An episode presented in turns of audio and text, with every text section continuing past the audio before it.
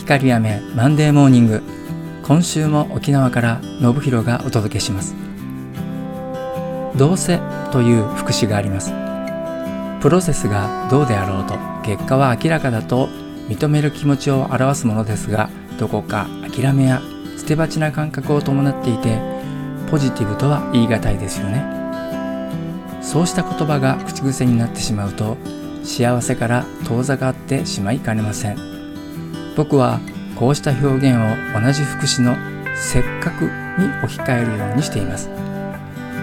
どうせやらなければならないんだから今のうちにやってしまおうというのとせっかくやるんだから早い段階でしっかりやろうというのでは同じようなシチュエーションですが聞こえ方が全く異なりますよね。後者となるせっかくは恵まれたチャンスを大切に思う気持ちが現れるためとてもポジティブな表現に一変するんです。単純に入れ替えるだけでは文脈が崩れてしまいますので内容を吟味せねばなりませんがその吟味している瞬間が結構楽しくて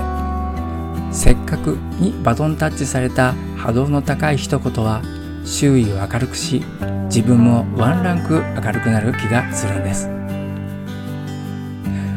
この番組は自分を大好きになる13週間の奇跡。魂の学校をご提供する昭和療法の光雨がお送りしました。ではまた来週。